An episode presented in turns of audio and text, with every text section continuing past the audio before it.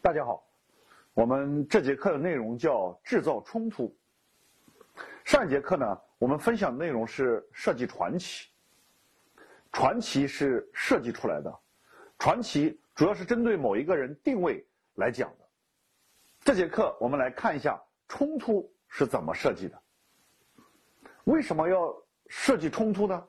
我们先来看一个女孩子是怎么成名的。这是她晒的一张照片，身材很好，也是一个金发女郎。但是如果只从照片来讲，其实互联网上长得好看的人很多，身材好看的人也很多。只看这样一张照片，其实这样一个人是很难成名的。虽然说身材也很好。我们再看一下这三张照片，都有一个共同的特点，就是她只晒自己的背影。这就是这个女孩子最聪明的地方，她人为的给自己制造了一场冲突。于是呢，很多网友呢就通过她的背影照片，来猜测她的身高以及她的体重等等。而且她本人也很聪明，她会时不时的和大家进行互动，但是。他从来不告诉大家有没有猜对，他永远只坚持晒自己的背影照片，所以说关注他的人呢就越来越多。但是他坚持一个原则，无论网友怎么去评论他，他永远只坚持发自己的背影照。很多人就会说他正脸可能会很漂亮，也有人说他正脸可能会很丑，但是没关系。他从来不正面回答这个问题，他永远只坚持发自己的背影照。终于有一天，他把自己的正面照片发出来了，我们可以看一下。清楚这张照片长得是很漂亮。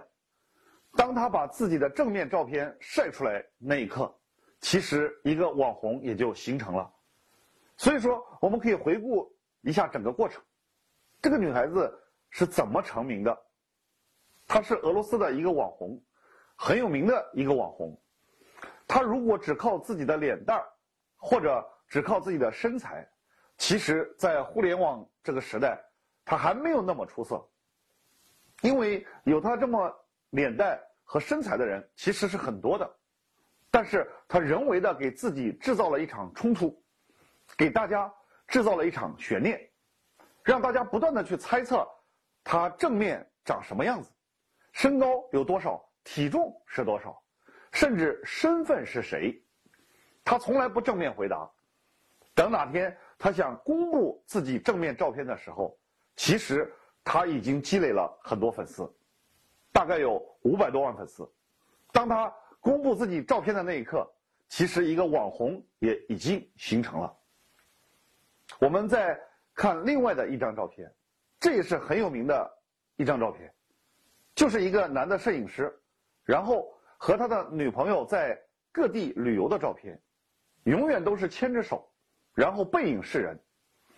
这样的一个场景，在世界各地不同场合拍这张照片，他也是人为的给大家制造了一场悬念，大家都想看一下这个女孩子到底长什么样，他们为什么会在各地景点发同样的一张照片？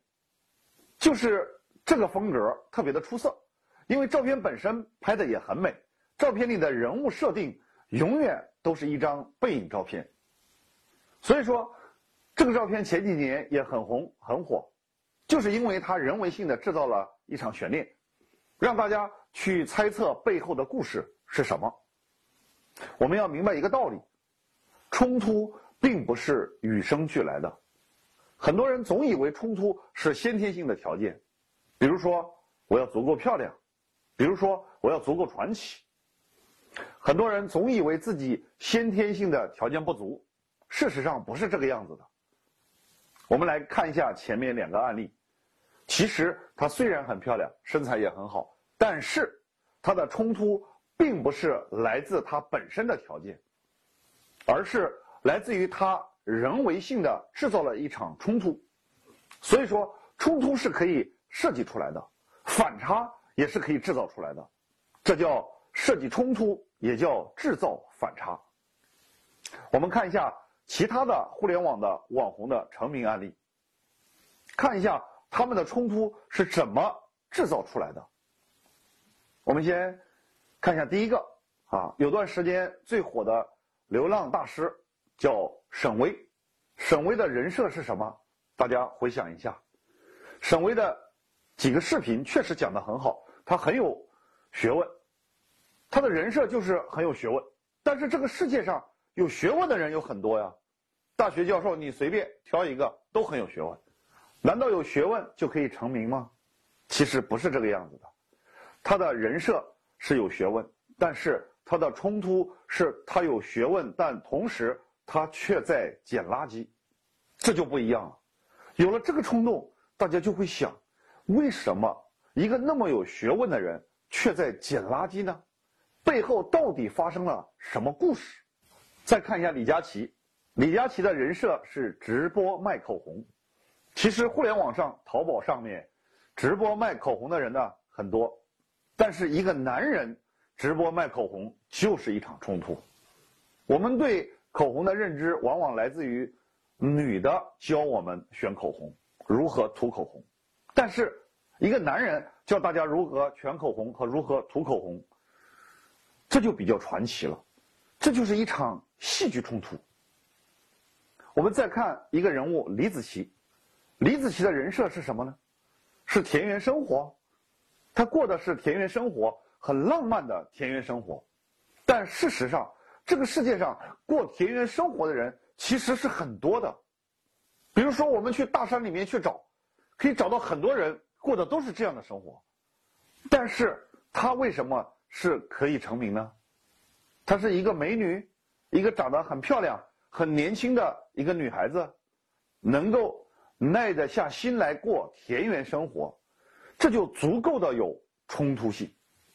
很多人都会去猜测她背后到底发生了什么故事，让一个女孩子能够耐得住性子、耐得住寂寞，去过这样的一个田园生活。所以说，有了这样的一个戏剧冲突。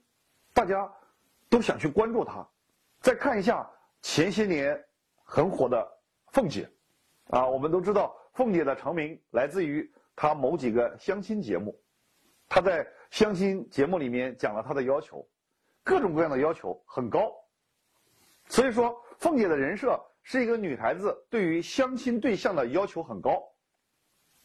这个世界上要求很高的人是很多的。为什么她可以成名呢？我们可以看一下凤姐的冲突是什么。她其实长得很难看，但是同时她要求又很高，这样的一个反差让大家觉得很好玩、很有意思，都要去关注她。当然，她对自己的描述也很高，比如说，她认为她自己前面五百年、后面五百年没有人能超越她。一个长得那么难看的人，然后。又说自己读过故事会，读过知音。就这样的一个人，对自己的描述，对自己的认知和他本身，大家对他的认知是有极度偏差的，反弹感是很大的。所以说，大家都想去关注他，看这个人到底是个什么样的人。是他自己给自己制造了一场冲突。我们再来看一个郭美美。她的人设就是一个美女在炫富，豪车，还有一些奢侈品等等。但是我们都知道，在互联网上，美女炫富的人呢是很多的，只靠美女炫富是很难成名的。但是她却可以成名，她的冲突来自于什么？来自于当时她成名的时候，她的微博认证是红十字会某某职务，所以说她其实是打着。慈善的名义去炫富，这就让很多网友抓住他不放。这就是他的戏剧冲突。我们总结一下，互联网网红案例，可以发现这些人本身成名并不是他们先天条件成名，长得好看的人或者长得很难看的人都有，有学问的人也都有，但是他们的成名来自于某一个冲突，而不是。自己本身的这种定位，对吧？就像我们看电影一样，一个电影好看，往往是来自于它的矛盾。来自于它意想不到的地方，这叫戏剧冲突。人物定位也是这样子的，我们每个人扮演的角色也有自己冲突的地方，有自己扣人心弦的地方，有自己让别人想去猜测的地方，这叫戏剧冲突。所以说，这些人一直都是让网友处于这种期待当中，在幻想当中，这叫戏剧冲突。人的冲突的本质来自于反差感。什么叫反差感？我们可以想一下我们第一堂课的内容。我们第一堂课内容讲的是设计传奇。传奇主要是指一个人的定位，定位要传奇，但是定位传奇是不够的。你的行为也要有传奇性，你的行为的传奇性和你定位的传奇性之间的距离就叫反差感。我们可以看一下这张图。首先，你要明白你的定位是谁。比如说沈巍一样，我的定位就是我很有学问，但是很有学问是不够的，很有学问的人在捡垃圾，这就有反弹感。所以说。我们还要看一下自己的行为是什么，我们的行为和我们的定位之间有没有这样的一种反差感，决定了我们冲突有多大。冲突越大，获得关注的点就越大，或者关注的几率也就越大。所以说，我们要时刻明白自己的定位是什么，我们的行为是什么。看一下我们的定位和我们的行为之间。有没有这种反差感？就像一场电影一样的结局是什么？你刚开始设定的初衷是什么？如果说你的结局给你刚开始设定的一些定位有很大的反差，让大家觉得眼睛一亮，不一样，这个结局是我想象不到的，大家觉得这是个好电影。人也是这样子的，你的行为和你的定位。让大家忽然觉得有一种巨大的反差感，有一种落差感，有一种他们意想不到的东西，这就叫冲突。所以说，只有传奇的定位是不行的，也要有人为的制造一场冲突。大家看完这些案例，肯定也会明白一个道理：这些人之所以能够成名，能够一夜爆红，并不是因为他们本身。就存在着某些不一样的地方，而是他人为的制造出了某些冲突，让人们觉得他不一样。所以说，我们的定位和我们的行为往往是存在着某种差异性的。大家千万不要觉得一个人要想成名，可能天生的就要有某些特质是不一样的，因为这个世界上真的不一样的东西。某个领域里面永远只有第一个，但事实上我们做不了第一，但是我们却可以作为唯一，就是我们要时刻想一下自己的定位是什么，然后要时刻想一下自己的行为是什么，自己的定位和自己的行为之间有没有某些差异，这个差异越大越好，差异越大，落差就越大。